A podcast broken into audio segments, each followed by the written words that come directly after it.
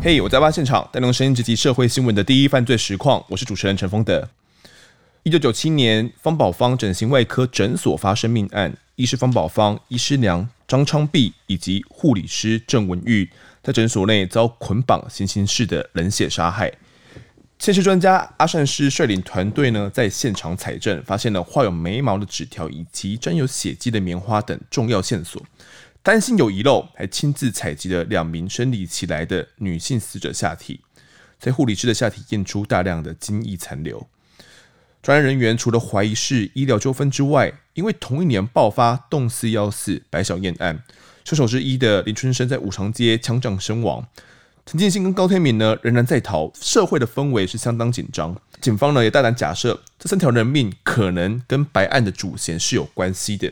真相又是如何呢？这一集的案发现场，我们同样找到技术专家谢松散阿善师来继续讲述当时的案发经过。阿善师好，王德好，各位听众观众朋友大家好。是阿善师，我们那个时候真的有传闻，这个陈进兴有想要做变脸手术吗？当时是有传闻，可是不知道真假。嗯，那等到呢方宝芳整形外科发生之后。我们当然第一个怀疑是医疗纠纷，可是其实蛮大一部分，谁会这么残忍，会这么狠？医生做完手术都还让他没有喘息的机会，手套拿下来的机会都没有。就凭这个，我们就认为非常有可能就是洞四幺四这几个在逃的那个嫌犯所做，因为当时。林春生已经身亡了，对，只剩下两个人。嗯，那两个人呢？当时呢，因为他们的影像全部在车站啊、港口啊、很多的新闻啊，都贴出来了，大家都知道。所以我在想说，当时有传言，可是不知道真假。不过，既然整形外科发生了这种三个医生、医生娘、护士都被杀，有非常大的可能是他们干的。但是你要经过相关的财政证明，才有办法确定。你有听过这个陈进兴？他好像其实蛮好色，因为我们当时看到这个郑文玉护理师确实有被性侵的状况嘛，就是里面有采集到精液，尽管他 NC 来，在 NC 的状况下还要进行性侵，当时就会想到跟这个陈进兴有些联想。但陈进兴听闻他说是一个非常好色的人，是这样子吗？当然，好色只是一个可能一个形容了，不过他可能有一股性的。强烈需求跟冲动哦，怎么说？就是他需要性啊，性需要解放，嗯，等于是要解决性的需求啊，那你怎么办？呃，去买春，对，买春啊。所以当时呢，就有怀疑在包兜里，那时候包地里还包兜里还有，就有传闻说他曾经到那个地方公然的就去买春哦。那时候全国都在抓他，哎，但是他我要性需求怎么办？就去买春，嗯，那买春呢？那当然，后来他就不敢，因为他知道警方你去了以后，对方发现怀疑你是陈建清的话，一定会报案嘛。对，那警察一定会来嘛，所以他就可能呢，刚刚讲一个地方或者曾经去过的，他就不会再去了。一个地方待不超过一个礼拜。嗯，后来他需要这种性的解放啊，性的需求怎么办呢？因为他有窃盗前科嘛。嗯，他会开锁哦，所以呢，他就开始侵入民宅。哎，先看好这里面有女生。嗯。在家里都不得安宁啊！开锁，突然门就被打开了，就进去里面，进去里面就压了压了家里面的人，拿枪里面可能就直接性侵，对，拿拿拿枪或者或者怎么样就就性侵，然后呢有先生在的，把先生绑起来，嗯，还有先生旁边看，都变态，嗯，那先生作何感想？那他有刀啊有枪啊，那你怎么又不敢反抗？所以呢有很多的包含少女知道吧，一直到老年人，他性侵的年龄层呢十三岁。都六十几岁都有啊，哇！所以你看那个需求是等于是是饥不择食一样，嗯。而且呢，他有开锁，所以呢就会侵进去，侵入的时候，然后呢，哎，有发现，发现人就性侵。嗯。所以呢，有一个女孩子在也在五常街那个附近呢，她是二十多岁，哦，一个女孩子，结果呢被侵入以后呢，就性侵她，性侵她呢又把她控制住啊，嗯，把她等于是拘禁起来。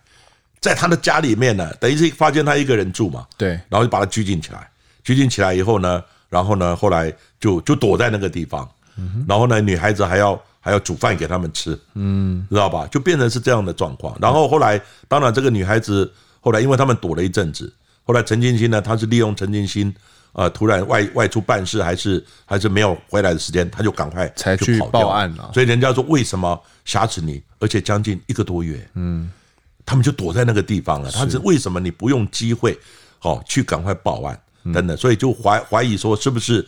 共同窝藏人犯，其实这里面就牵扯到一个叫斯德哥尔摩症，就是呢，你被害人到最后发现，哎，发现这个加害人呢，虽然刚开始哦就性侵你，可是后来发现他还事后还蛮忏悔的，还对你蛮好的，等等，就产生同情，产生一个情感，产生情感，甚至于有一点爱慕，然后就默认接受这样的一个事情。啊，所以呢，当然人家就怀疑说你窝藏人犯了，是一个犯罪，可是。就变成斯德哥尔摩这种同情，哦，转变成为爱慕这样的状况。当然，我觉得这个女孩子也倒霉，所以就由此就可以知道，她就公然的地方她不敢去，只好侵入住宅，然后开始性侵。好，那这有有报案的，嗯，十九件，十三岁到六十几岁没有报案的黑数啊，我估算好几倍啊，好几倍是到几几个人？我我估算了，当然这个因为没有报案就很难那个，就是犯罪黑数嘛，大概七八十件有。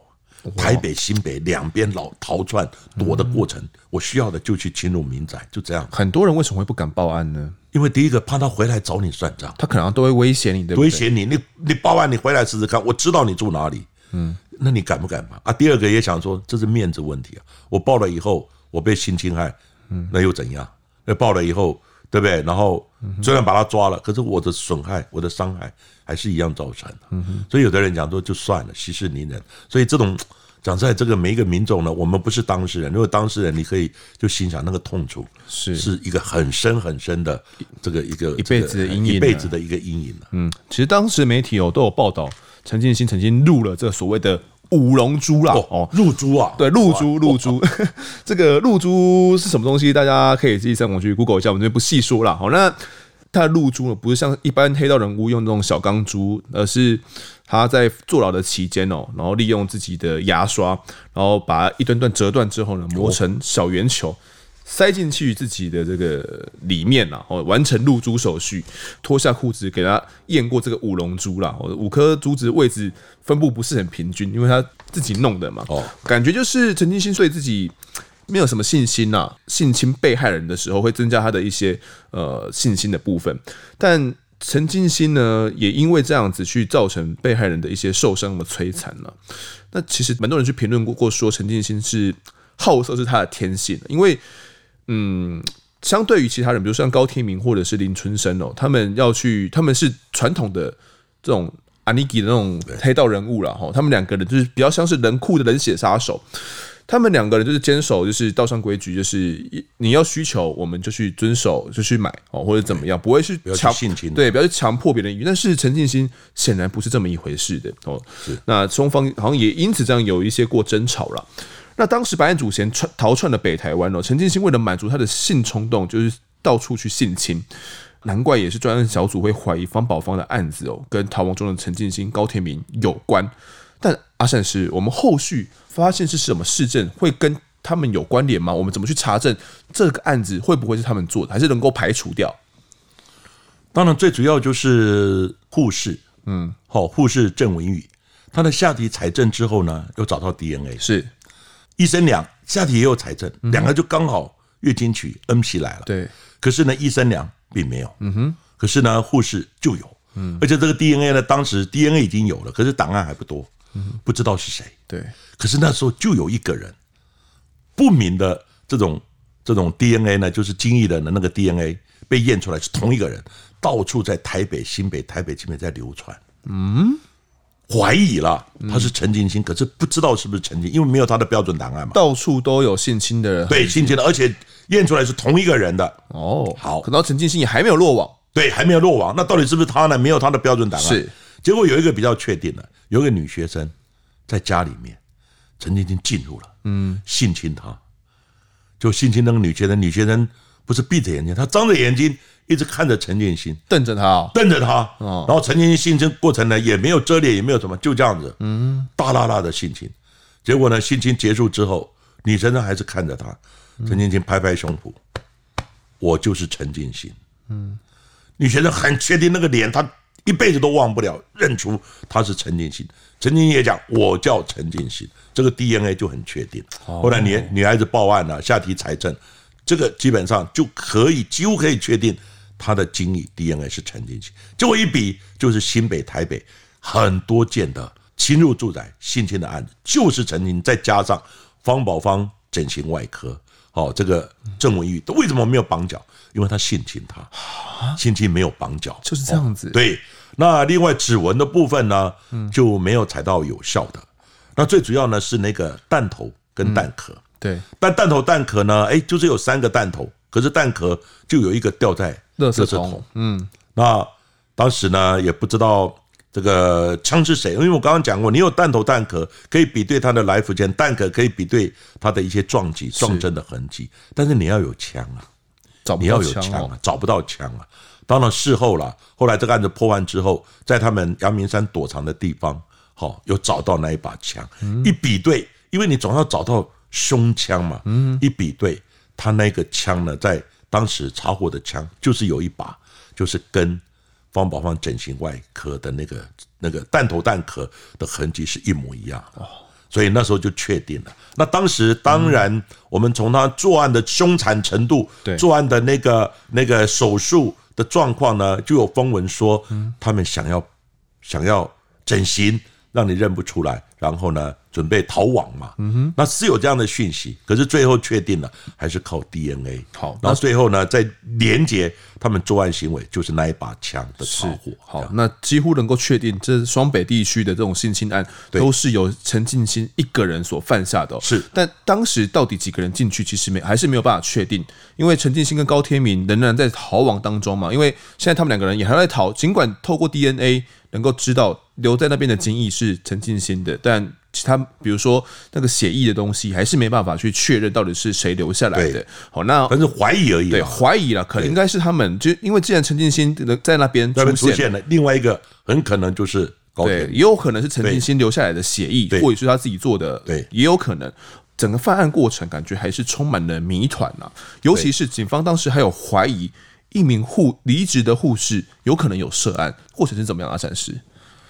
当时呢，刚刚讲有可能医疗纠纷呢，所以医疗纠纷也查。嗯，第二个有没有可能是员工的狭怨报复啊？哦，对不对？这个都不能放过，所以你不能说啊，这一定是陈建新，你怎么知道？你怎么确定？虽然有可能，可是我刚刚讲过，办案不能挂腕漏一啊。嗯，你一万个都查的，就是这个没查，刚好就是这一个，那怎么办？啊，所以那怎么办？那就就就就会办错了，身体会冤枉。嗯，因此呢，当时那个护士，对不对？想说，哎。